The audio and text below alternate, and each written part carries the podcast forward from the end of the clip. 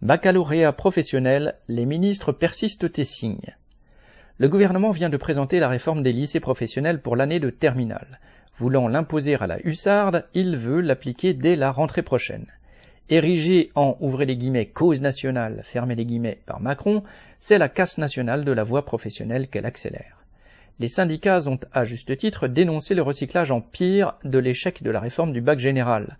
En effet, le ministre Blanquer avait avancé les épreuves de spécialité de juin à mars pour l'enseignement général et technologique, mais devant le fiasco, le gouvernement a fait machine arrière en août dernier et rétabli les épreuves en juin. Mais un désastre ne valant que s'il est partagé par tous, le gouvernement a maintenant décidé de l'appliquer au lycée professionnel.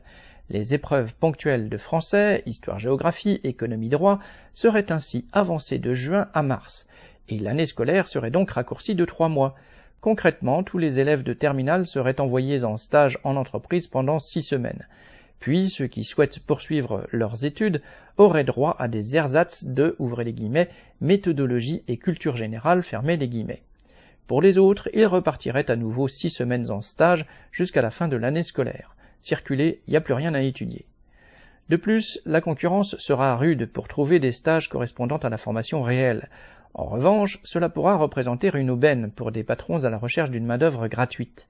Le bac pro était obtenu jusqu'en 2009 au bout de quatre ans d'études, ramenés ensuite à trois.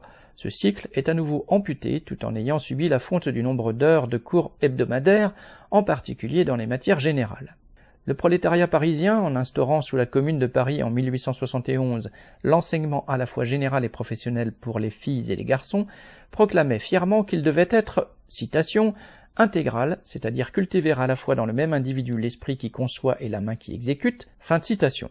Citation. L'avenir appartient au savoir, fin de citation, affirmaient les communards avant d'être écrasés. 150 ans plus tard, la classe bourgeoise continue de sacrifier la formation et le savoir des futurs producteurs.